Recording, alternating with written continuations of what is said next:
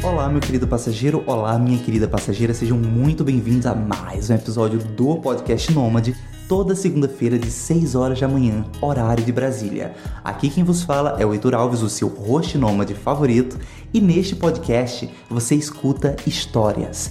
Histórias de pessoas que de alguma forma se relacionam com liberdade geográfica de uma forma sustentável para viajantes que são empreendedores, são freelancers, são mochileiros, são vanlifers, são expatriados ou até mesmo trabalham de forma voluntária para todos os tipos de viajantes que desejam ter uma vida nômade, uma vida onde a viagem não tem prazo para acabar. Este podcast é para você. Neste episódio eu recebo o Rick e ajudo o projeto Divagando pelo Mundo, eles que estão divagando por esse mundão afora, e a gente vai conversar bastante sobre as histórias deles, sobre um pouco de jornalismo, né, aprofundar um pouquinho nessa área profissional deles também, por que não? E principalmente sobre freelancer, né, sobre trabalho freelancer, boas práticas de trabalho freelancer. Quero agradecer a todo mundo que me apoia financeiramente através da campanha do, de financiamento coletivo desse podcast. Se você sente que aprende algo com esse trabalho que eu faço semanalmente, considere virar meu patrão ou minha patroa. Basta entrar em apoia.se barra e deixar lá o teu carinho financeiro, que isso me ajuda por demais. E agora, com podcasts exclusivos para apoiadores. Então, vou agradecer demais por essa força, se você quiser me apoiar. Quero agradecer também a audiência que está no grupo do Telegram, que interage comigo, que puxa minha orelha, que me corrige, que me chama no Instagram, enfim, muito obrigado a todo mundo. Eu faço esse trabalho por todos vocês. E agora, sem mais enrolação, divagando pelo mundo.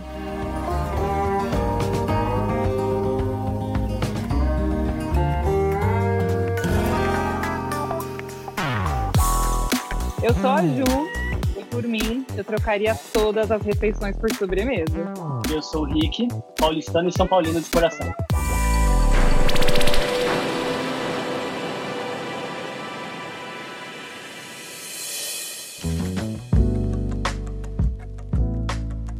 Paulistano e São Paulino e sobremesas.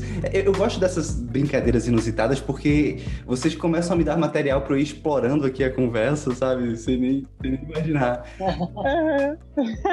Gente, muito obrigado, muito obrigado por vocês conseguirem um tempinho para mim, um fuso horário totalmente louco. A gente está umas 9, 10 horas. 10 horas.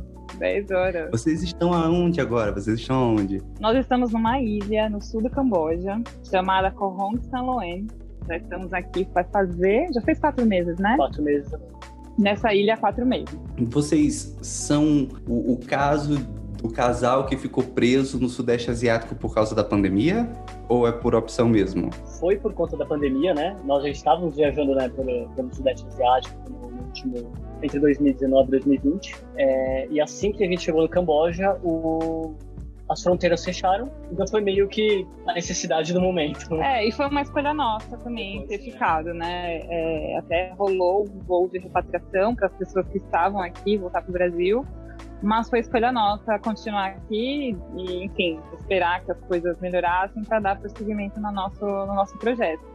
Mas seguimos aqui por escolha mesmo escolha. Vocês já estão viajando há quanto tempo? Nós saímos do Brasil em março de 2019, então agora completou dois anos e dois anos e dois meses. Isso. Vocês estão acompanhando o que está acontecendo aqui no Brasil? De pandemia? Todos os dias. Todos Sim, os dias. Nós, incrivelmente, a comunidade internacional também. Assim, é. a gente tem contato aqui né, durante as viagens. É, anteriormente, né, antes da, da, pandemia, as pessoas costumavam falar Brasil era Neymar, futebol, né, tudo mais. Hoje em dia as pessoas sabem do nome do presidente, o que tem feito, as crises, né, que, que chegam lá e com até aqui.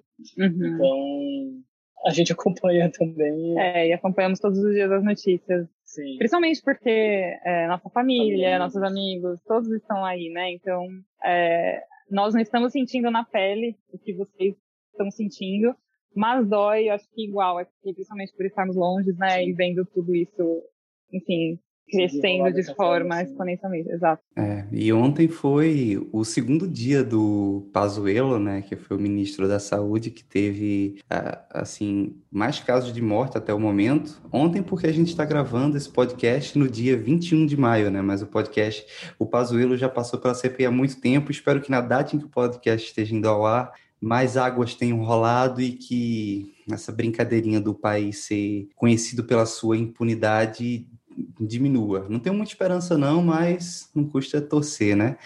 E eu estou montando essas perguntas para perguntar para vocês. Vocês decidiram ficar do outro lado do mundo. Arrependimentos ou alívios de estar distante do Brasil nesse momento?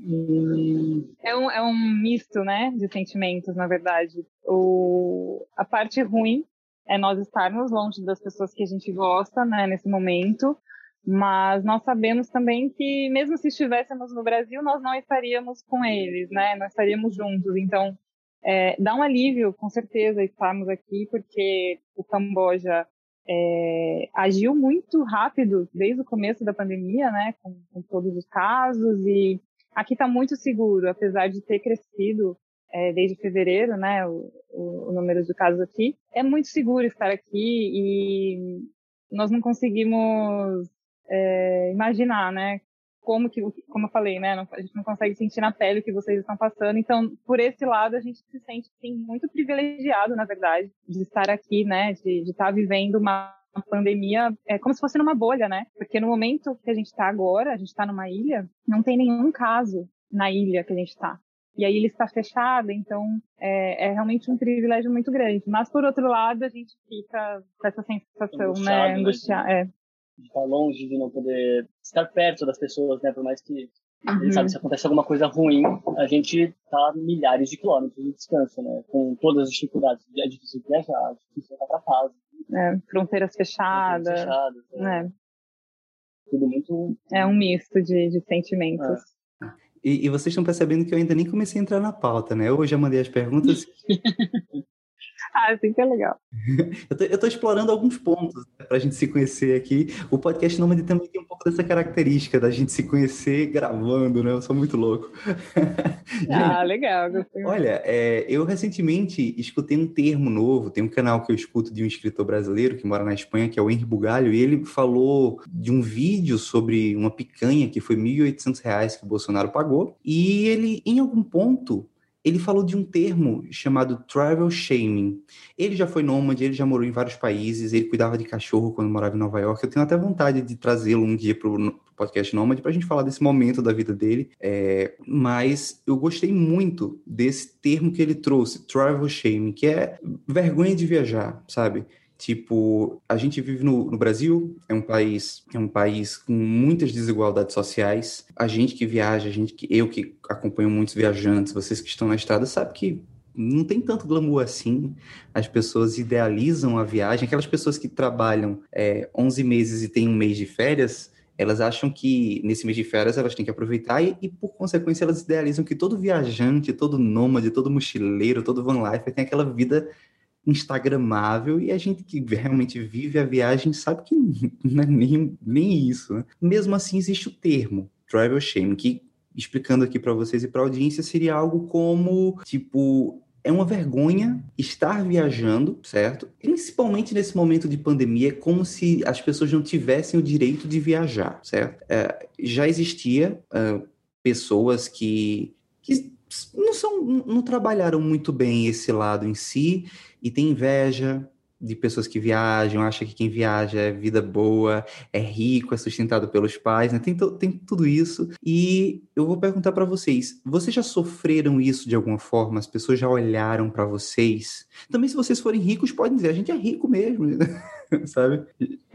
já rolou isso com vocês? Já aconteceu algumas vezes é, em viagens, eu nem lembro exatamente agora onde, de. Acho que foi aqui no Camboja, inclusive, o último, assim. De da pessoa perguntar pra gente: Ah, o que, que vocês fazem? Ah, a gente tá viajando faz dois anos. Ah, tá, então vocês são ricos, né? E a gente não, a gente trabalha, a gente tem que trabalhar, a gente só, a gente só tá aqui porque a gente trabalha. Então, existe sim, acho que é isso que você falou, né? Acho que as pessoas romantizam demais, né? A pessoa tá viajando, então é uma vida glamurosa, o Instagram. É... A gente não mostra, acho que nem, sei lá, 1% da nossa vida no Instagram, né? Mas as pessoas acabam realmente vendo por um outro lado, né? Ver pelo lado do glamour. E sim, tem os seus perrengues, tem a gente a gente trabalha pra caramba. Se a gente não trabalhasse, com certeza nós não teríamos esse estilo de vida. E é graças a isso, né? Graças claro. ao nosso trabalho que, que nós Foi a possibilidade de trabalhar viajando que, que tirou a gente, né, da, da rotina do corporativista, né, assim, de segunda a sexta, dias úteis no, no, no escritório. Sim, isso a gente tá... Exato, mas é comum, sim, as pessoas sempre, elas costumam relacionar é, uma, um casal uma pessoa, né, que está viajando de uma, uma viagem de longo, de longa duração com um ser rico, né? Só que não, não é, no, pelo menos no nosso caso, não, não é. é. Isso que eu coloquei de travel shaming, eu sentia de, algum, de alguma forma, acho que todos nós sentimos, a gente que cresce no Brasil e que para tipo sair do Brasil para outro país salvo quando você vai assim para um Uruguai, para um Argentina, para uma coisa mais próxima assim na América Latina, é uma é uma viagem transatlântica, é uma viagem transoceânica certo? É diferente de você nascer na, na Espanha e, ah, ah, quero ir em Portugal. Aí pega um carro, três horas e você está em outro país. Então, assim, pra gente, a viagem, eu acho que pro brasileiro, de uma maneira geral, a viagem ela já é algo muito grandioso. Sair do O próprio Brasil, eu, eu sou de Pernambuco. Você ir de Pernambuco para São Paulo, eu, eu já fui para São Paulo, pro Rio, é maravilhoso, sabe? E é dentro do próprio país, porque é um país enorme. E imagina uhum. para fora dele, imagina para o outro lado do mundo onde vocês estão. Então, eu acho que já existia isso. E com a pandemia, agravou-se ainda mais né? Porque agora a ideia da pandemia é ficar restrito, ficar enclausurado para evitar a propagação do vírus. E acho que o Brasil vai passar por uma consequência agora psicológica coletiva muito louca, que é ver vários países se abrindo. Estados Unidos esses dias tiraram né, a obrigatoriedade da máscara, porque a, a taxa de vacinação já está muito alta. Eu tenho amigos é, um, amigo, um grande amigo meu foi vacinado em Bali antes de ontem, é, e a família dele que está lá. A, tem outra amiga que está na Tailândia foi vacinada também, tudo assim, com 25. E, ele tem 20. Então, assim, vocês já se vacinaram ou ainda não? Tem previsão? Como é que está para vocês esse ponto? Ainda não, mas o Camboja está tá, tá vacinando já faz uns dois meses, mais ou menos. E está aberto também, eles estão eles não estão classificando assim, não estão por faixa etária como no Brasil, né? Está aberto. Tem adolescentes vacinando, tem adultos, tem idosos, tem estrangeiros, turistas, todo mundo está tá podendo ser vacinado.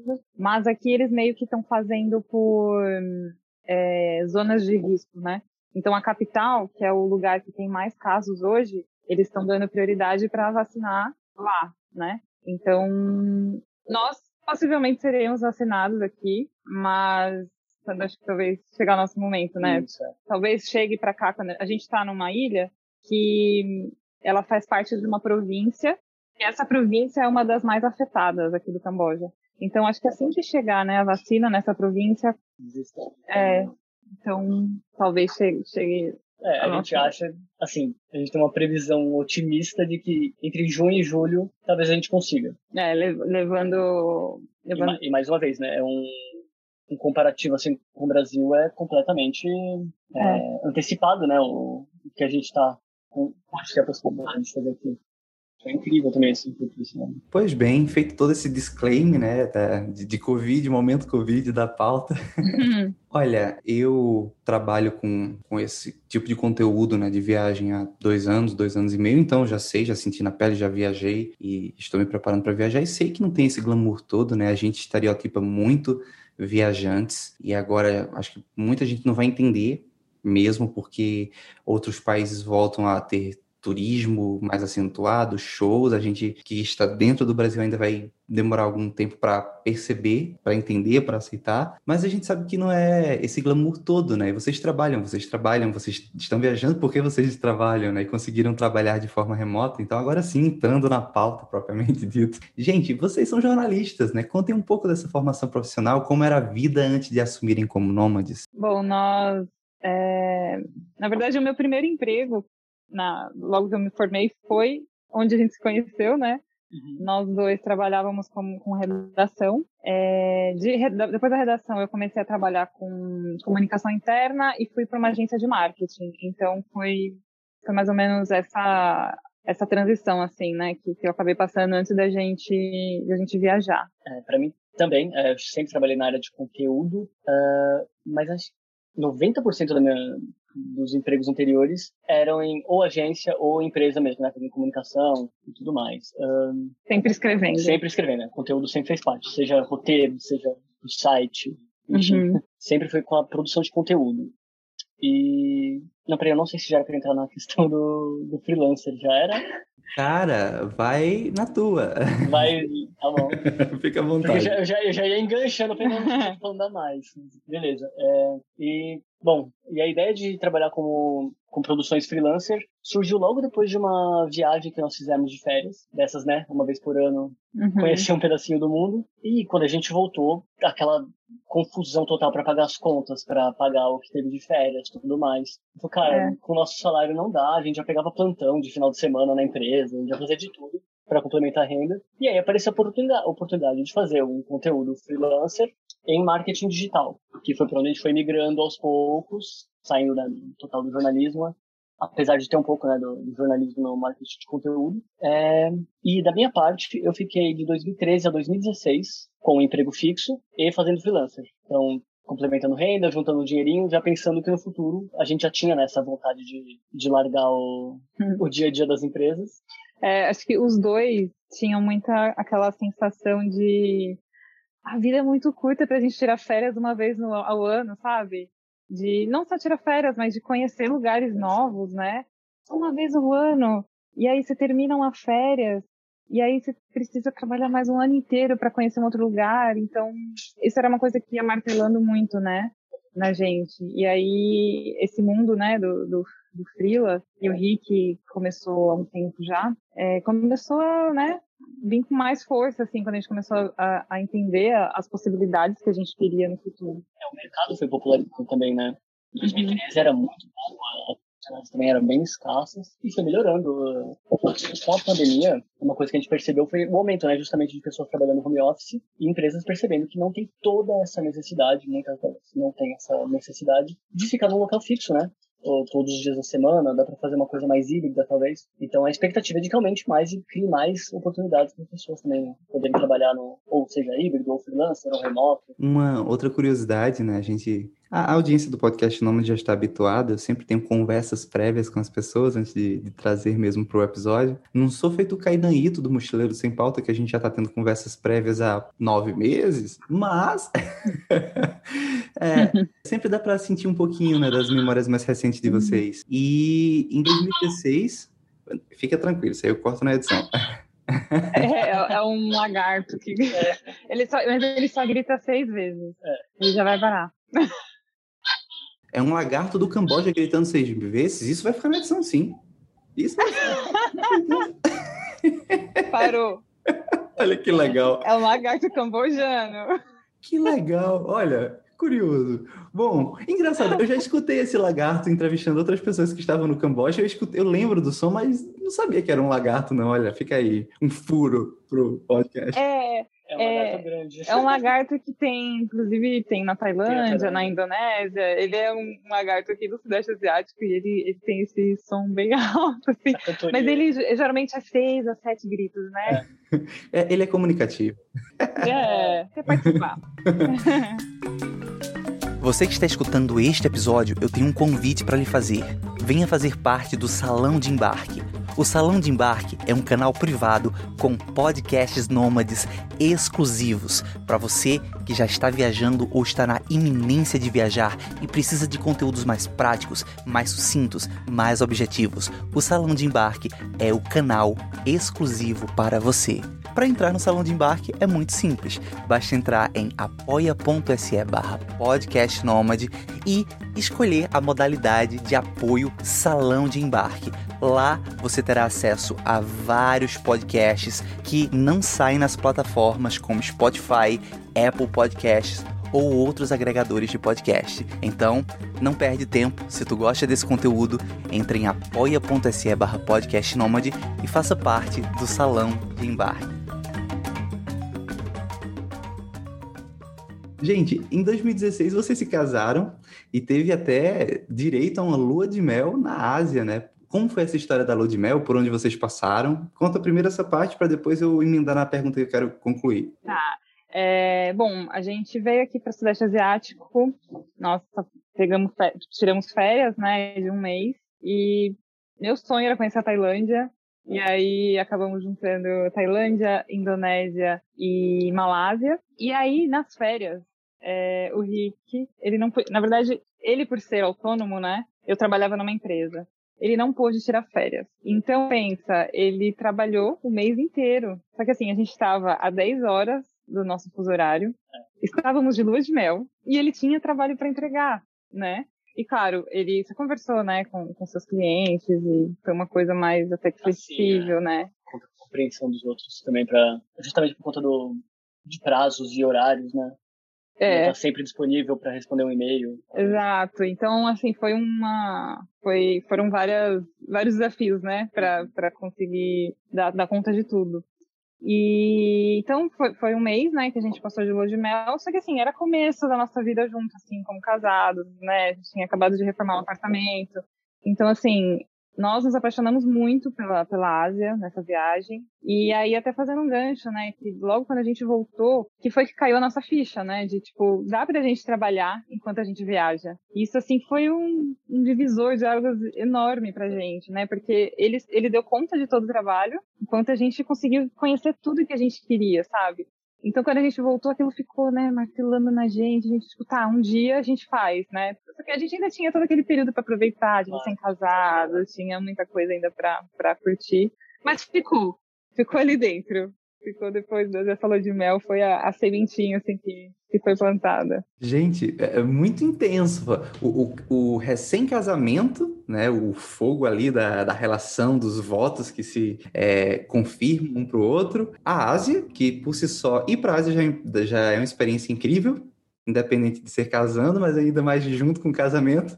E a epifania de descobrir que sim, dava para trabalhar de onde quisesse, aproveitando o casamento, aproveitando a viagem. Que experiência. Exato.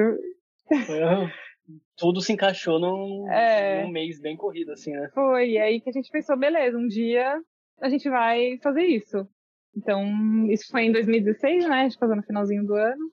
E aí de lá, acho que as coisas foram, a gente foi assim amadurecendo, né, a ideia e entendendo melhor o que, que a gente gostaria de fazer ou não. No caso de 2000, eu, eu vou colocar já adiantando o tempo mesmo, de 2017 para frente, quando vocês voltam da lua de mel, a, vocês começam a entrar nesse modo de preparo mental mesmo, de conseguir mais clientes, de se adaptar totalmente ao trabalho remoto, ao freela.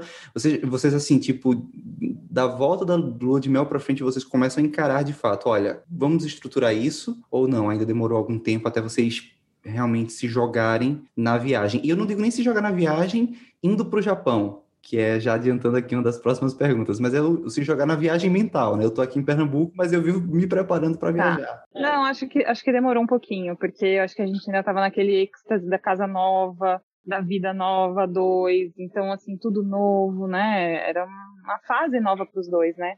Então demorou, não foi assim logo que a gente voltou. A gente sabia que um dia a gente poderia partir para esse tipo, desse estilo de vida, né? Mas não sabíamos quando. Então, ele ficou ali adormecido, na verdade, né? A gente foi curtindo a nossa vida e as coisas foram acontecendo. Então, levou um tempo, levou foi em 2016. Em 2017 a gente pouco falou sobre isso. É. Acho que era mais uma readaptação à, à, nova vida, assim. E no começo de 2018 que a Foi. gente já se sentiu preparado para girar essa chave, né? E aí, o que tinha acontecido em 2018, um casal de amigos nosso é, viajou para fazer um, um, período sabático. E aí, eu acho que aquilo acabou também que a gente começou a voltar a pensar sobre isso. Então, eles, eles eram casados, eles falaram, não, a gente quer viajar antes de ter um filho. Então, eles ficaram, que um ano fora? Um pouco menos, talvez. E aí, eu acho que aquilo incentivou a gente de certa forma, sabe? Então isso foi em 2018, foi quando a gente começou a, a voltar a pensar sobre isso. Eu fiquei curioso porque depois de dois anos entrevistando tanta gente, eu fico pensando, será que eu já conheço esse casal também? Ah, não, eles não fizeram nenhuma página, nada. É, na época eles fizeram porque eles viajaram com o cachorro deles. É. E aí, enfim, eles voltaram para o Brasil e nem, nem deram né, continuidade assim no projeto. Não. E aí já Entendi. seguiram com a vida com, é, aí, filhinho, é, não, aí. É. No caso, de fato, foi um ano sabático, né? Porque a maioria das pessoas que eu conheço que tiram um ano sabático voltam. Não voltam, vai. Ficam tentando postergar a viagem e eles realmente pararam, tiraram esse momento e voltaram. Exato. Voltou e era aquilo mesmo, né?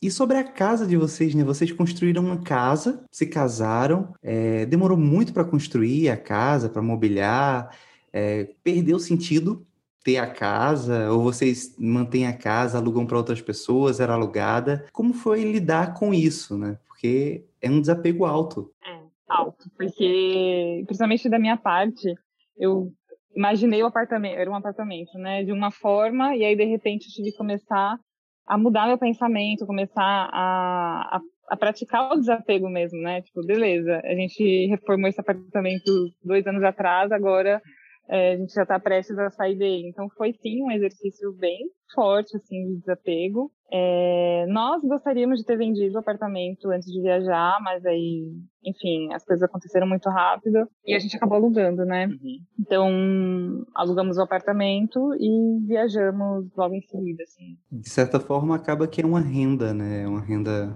extra para manter a viagem. Vocês são de onde? Eu não perguntei isso. Vocês são de onde? De São Paulo, capital. São Paulo, São Paulo, capital. Eu tenho muito cara de São Paulo, capital. Legal. Gente, e aí, bom, em algum momento vocês viraram a chave, começaram a se planejar surgiu uma oportunidade de ir para o Japão, sou louco para ir para o Japão, bateu inveja, tem, tem, digo logo, tem inveja de todo mundo que disse que foi para o Japão, tem inveja mesmo, assim, não minto não. É justo. É. Gente, como foi esse preparativo, né, o momento da compra da viagem, durou um tempo do momento em que vocês compraram a passagem até, de fato, pôr os pés no Japão, aí teve o preparo, vocês lembram dessa parte da vida de vocês? Super, e eu tenho até uma história engraçada, vou tentar resumir aqui para não me estender muito nela, mas... É... Fica à vontade. É, então tá bom. Eu estava trabalhando, estava lá na agência, né, que eu trabalhava, e aí eu recebi um e-mail, a gente tinha alguns, algumas milhas da Smiles, né, e recebi um e-mail que algumas milhas estavam para expirar. Entrei lá e tal, enfim, a gente estava, isso foi no começo de, foi em março, abril de 2018, né? É, nada ainda programado, enfim, tava tudo naquela. A gente tava vivendo a nossa vida normalmente. E aí recebi esse e-mail da e falei, beleza, vou entrar lá, vou comprar alguma coisa, né? Porque eu vou deixar as milhas expirarem. Não, eu vou comprar alguma coisa. Entrei lá e tinha uma frigideira, que eu achava aquela frigideira o um máximo, era uma frigideira antiaderente, super cara, que não gruda nada. Aí eu falei, não, beleza, então eu consigo comprar essa frigideira, vou aproveitar, né? Tem as milhas e tal. Comprei. Estava no trabalho, no, no horário de almoço lá comprei. Só que assim, alguns minutos depois eu recebi um e-mail avisando que minha compra tinha sido cancelada e que era para eu entrar em contato com, com, com, com, com as próprias Smiles.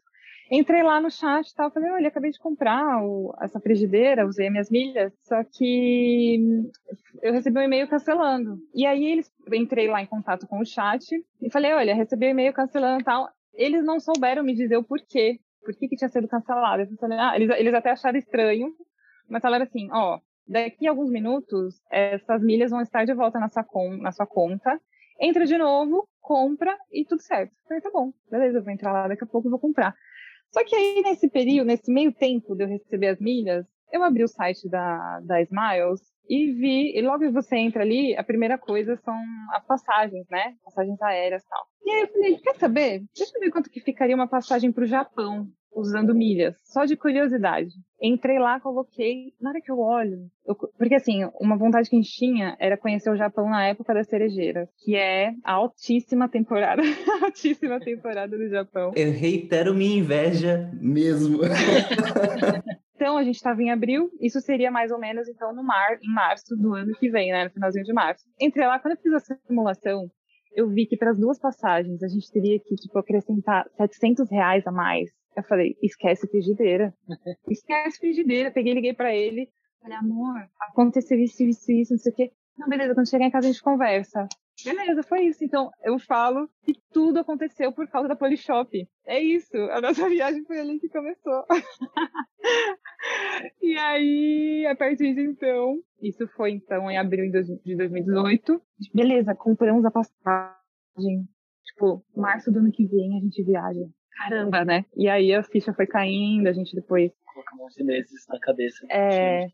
Então a gente não tinha na cabeça que não foi assim 11 meses porque nós planejamos, foi por conta dessa viagem, né? Foi por causa dessa passagem. Então aí foi que a gente começou a passar pelo processo de contar para nossa família, para contar para os amigos e aí nós fomos nos organizando e tudo mais. Uma dúvida.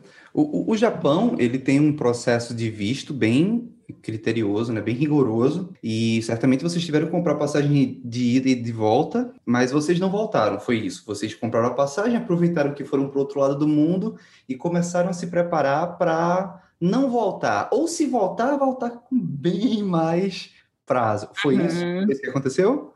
Na verdade, sim, não. O Japão realmente tem um processo de visto bem chatinho. É, você não precisa necessariamente voltar para o seu país de origem. Você tem que ter uma passagem de saída do país. Então, nós tínhamos é, a passagem de saída de lá, que foi para a Coreia do Sul. Então, beleza, nós estávamos saindo do, do Japão de qualquer forma. E aí entra também um dos motivos da gente ter começado a viagem no Japão quando você tira o visto para o Japão, você tem até três meses para entrar lá. Depois então, demissão, né? depois da emissão. Então, nós não poderíamos estar aqui na Ásia e de repente decidir para o Japão. A gente e, e, outra, nós só podemos tirar o visto no nosso país. Então, nós não, também não poderíamos tirar aqui agora, entendeu? Então, o Japão foi foi meio que tudo, tudo encaixou. É, foi a porta de entrada para a viagem, assim. Então, juntou a época das cerejeiras com o visto, né, que a gente teria que usar o quanto antes. E, enfim, a Polishop. que incrível, que incrível. E como foi que a família e os amigos de vocês receberam essa notícia? Ah, primeiro, qual foi a notícia exata que vocês deram para a família? Gente, a gente tá indo para não voltar, foi isso que vocês disseram? Foi justamente, né? E dizendo assim, né? Foi justamente. Olha, comprei uma passagem, a gente decidiu viajar o mundo e vamos abrir mão da, do que temos aqui construído. Não, não foi, não foi exatamente assim, né? Ele, ele tá. Ele, é, foi mais suave. Foi mais um, suave. Um draminha. a gente um, um draminha. É, não, teve, ali. teve, teve. A gente, por exemplo, com a minha família, com a minha mãe, né, com meus irmãos, a gente marcou um jantar, fomos lá, contamos, aí os pais dele, a gente sentou na sala, teve todo um seu momento e tal.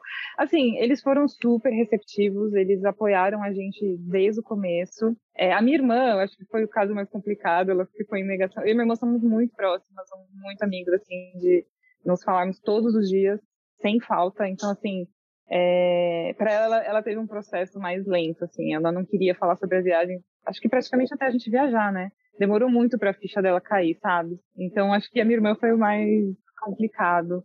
Mas não, não, não mas entendendo. Entendeu, sempre apoiou, sempre entendeu, mas é aquela coisa de, mas tipo, ai, fiz o mesmo, mas quando a gente vai se ver de novo? Tanto que não demorou muito, ela foi visitar a gente na Tailândia, né? Legal, que legal. É, então desde o começo foi, a gente sempre foi muito bem apoiado e Uhum. Apesar de serem assim, por exemplo, meus pais, acho que eles são um pouco mais tradicionais, então a ideia de falar, olha, a gente vai viajar essa 100 anos de, de, retorno breve, eu tinha um certo receio da reação deles, mas foi realmente muito Foi surpreendente. Foi, é. é. foi bem, foi bem. Isso foram acolhedores. Foram acolhedores é. e isso deu também pra gente uma motivação ainda maior, né? Porque é, nós gostaríamos muito, né, de ter esse apoio deles. A gente não viajaria, acho que, tão tranquilo sem Exato. isso também. Então, o apoio foi muito, muito fundamental. E até hoje, né? Opa! Você que está escutando o Podcast Nômade, sabia que junto com o Podcast Nômade surgiu também a Fono House? A Fono House é uma agência especializada em soluções para podcasts. Se você tem um projeto, um negócio ou até uma empresa e deseja ter o seu próprio podcast para melhorar as suas estratégias, acessa fonohouse.com e ouça nosso portfólio. No site fonohouse.com você pode deixar uma mensagem explicando a sua ideia de podcast e eu mesmo vou lhe responder para marcarmos um café virtual gratuito e transformarmos a sua ideia em um podcast de verdade. fonohouse.com. O link está na descrição deste episódio. E sobre a questão do planejamento em si. Primeiro, qual era o plano? Vocês falaram, o Japão ele foi o gatilho, foi a oportunidade. E aí vocês tiveram um prazo, 11 meses, pelo que eu percebo, para fazer um planejamento. Então, no que consistia exatamente o plano? O que é que vocês queriam fazer? Onde vocês queriam ir? O que é que vocês queriam descobrir? E quais foram os desafios desse plano? Tanto emocionais quanto realmente é, estratégicos, né? O, tipo, emocional você já falaram um pouquinho a parte da família, da casa, mas quais foram os desafios? É, acho que o, o plano, quando nós saímos do Brasil, né, dentro desse planejamento todo pré-viagem, nós é, gostaríamos mesmo de tornar isso não uma viagem, a gente até não costuma falar viagem, a gente, é, gente é um estilo de vida. Então nós gostaríamos muito que tornasse o nosso estilo de vida. Então assim, se você me perguntar agora, Ju, mas e aí, quando que vocês pretendem terminar? Não pretendemos terminar a viagem. A gente quer realmente seguir, nós nos encontramos com esse estilo de vida, pra gente não faz sentido de uma outra forma. Então, é, o desafio no começo, né, a gente saiu do Brasil com seis meses, né, da viagem planejada, foi isso? Seis meses de roteirinho pensado. Porque alguns países, por exemplo, a China, é, a gente também precisava de passagem de saída do país. Então, alguns países que a gente teve que tirar o visto no Brasil exigiam isso, então a gente meio que já saiu com esses seis meses planejados. E aí entra até um pouquinho sobre o nosso projeto em si, que é. Bom, a gente quer realmente passar pelo mundo inteiro. Então, nós começamos aqui pela Ásia, é, primeiro pela, pelo nosso contato que a gente já teve né, anteriormente, a gente tinha se apaixonado. Então, a gente preferiu começar aqui pela Ásia também porque é um, é um destino mais acessível, né? Então, pra gente também juntando uma grana, trabalhando ia ser mais fácil. É, então a gente pensou já em viajar, a gente já viajou com isso na cabeça, né? Começar pela Ásia, fazer Oceania, fazer é, Américas, fazer Europa, fazer África. Então a gente quer passar por todos os continentes.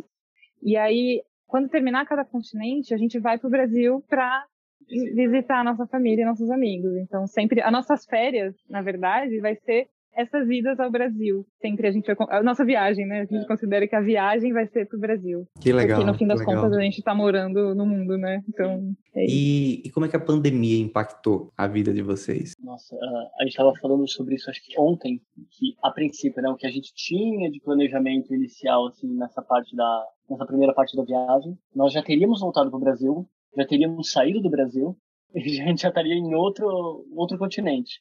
Hum. Obviamente, a gente não contava que a gente ia ficar um ano e Dois, três meses três no, no Camboja. Acho que a gente tinha planejado inicialmente um mês, né? Era um mês, era um mês que é o tempo de visto máximo que você pode ficar de turista aqui. E a gente acabou de chegar, né, quando a pandemia foi decretada. E, enfim, a gente teve que é, pausar o nosso projeto, então, nossos, nossos planos, né, na verdade. Então, o plano, a partir, de, nós sabemos que, por exemplo, esse ano, a gente já acha que não vai ser possível voltar, ainda não vai ser possível, né, voltar a viajar como a gente viajava antigamente. Então, muito provavelmente a gente saia daqui, faça essa visita ao Brasil e depois retorne aqui para retorne aqui para a Ásia para dar continuidade onde a gente parou.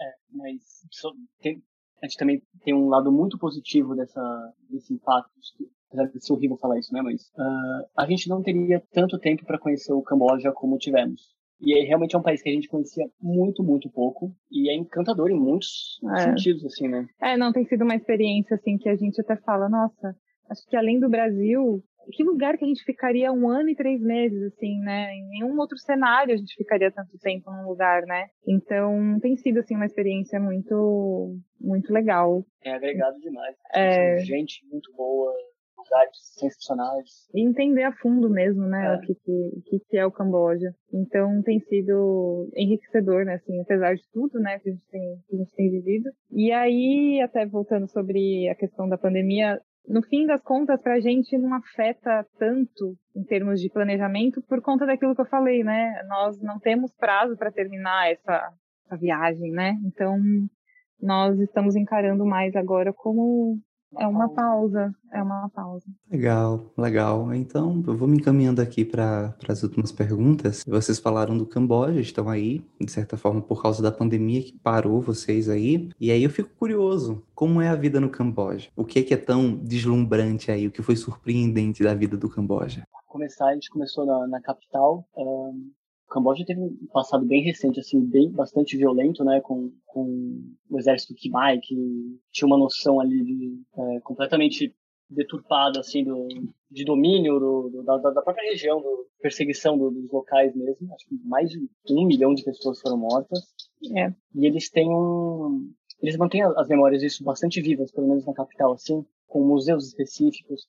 Então já foi um choque nosso primeiro contato com a, com a cultura do país. E, e a gente seguiu pro, saindo da capital para áreas mais rurais, uh, com montanhas, com trilhas, cachoeiras. Uh, passamos agora pelas praias, que são a gente não sabia que era tão bonito assim.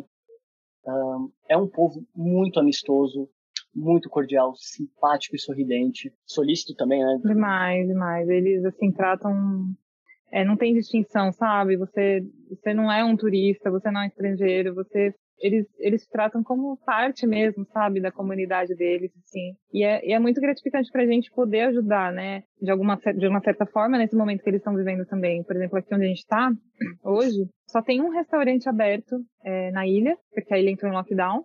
E é um restaurante local de uma família cambojana super humilde, com, né, uma família enorme. Então, pra gente, assim, é, é muito gostoso ir lá almoçar todos os dias, ter o contato e eles já sabem o que a gente gosta de comer e também a gente poder ajudar, sabe, de certa forma, legal. pessoal. Então, pra gente tem sido, tem sido muito, muito gratificante. Poxa, que legal, que legal. Gente, eu tô muito feliz, muito feliz aqui da conexão. Demorou pra gente encontrar uma data, mas assim, a, a espera valeu a pena. Eu gostei demais de conhecê-los. E a última pergunta que eu sempre faço para todas as pessoas que estão aqui no podcast é justamente a seguinte: para as pessoas que estão escutando vocês agora, escutando as histórias de vocês e quiserem continuar essa conversa com vocês, por onde essas pessoas podem encontrar vocês? Bom, nós temos o Instagram, arroba Divagando Pelo Mundo.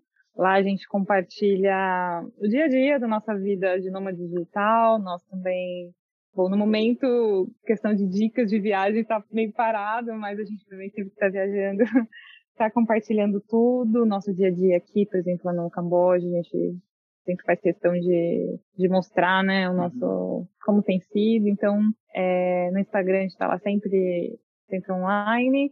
Também temos um blog, o www.divagandopelomundo.com.br. Ele ainda é novo, a gente está começando agora, né? A, tempo, é, é, exatamente, aproveitando essa pandemia para encher de conteúdo, então nós vamos ter todo o material, né, de todos os lugares que a gente passou. E sobre o nomadismo digital também. E sobre, exatamente, é um, é um tema que muitas pessoas procuram a gente, Legal. E agora, né, com a pandemia tem crescido cada vez mais, né, interessados. Então, tanto no Instagram quanto no blog, a gente vai focar bastante nisso, né? Sim. E nós agradecemos muito a, o seu convite. Foi um prazer enorme te conhecer. Estamos muito felizes também de, de ter rolado essa conexão e já estamos ansiosos para ouvir esse podcast. e os próximos também. Gente, muito obrigado. Eu desejo uma ótima semana para vocês. Igualmente para você. E lá se foi mais um episódio do Podcast Nômade. Eu agradeço demais para você que escutou até o final. E lembrando sempre, se você tiver alguma crítica, dúvida, sugestão ou contribuição, pode me escrever no Gmail, podcastnomade.gmail.com e também nas minhas redes sociais, que é o arroba alvescontato, alves com H, e também arroba nomadesfério. Estarei lá de braços abertos para receber todos vocês. Lembrando que se você está escutando no Spotify, não esqueça de seguir, ou se você está escutando no iTunes, não esqueça de dar as 5 estrelas, porque isso aumenta o engajamento do podcast e o podcast Nômade tende a ficar mais relevante nesses agregadores de podcast. Quero agradecer a todas as pessoas que me escutam semanalmente e também as pessoas que me apoiam financeiramente na campanha de financiamento coletivo do Apoia-se. E se você sente que aprende algo com esse podcast, considere virar meu patrão ou minha patroa entrando em apoia.se barra podcastnomad e deixar lá o teu carinho financeiro porque isso me ajuda por demais. Agora sim, para quem escutou até o final do episódio, um cheiro e a gente se vê na próxima segunda-feira de 6 horas da manhã, horário de Brasília. Até lá, tchau!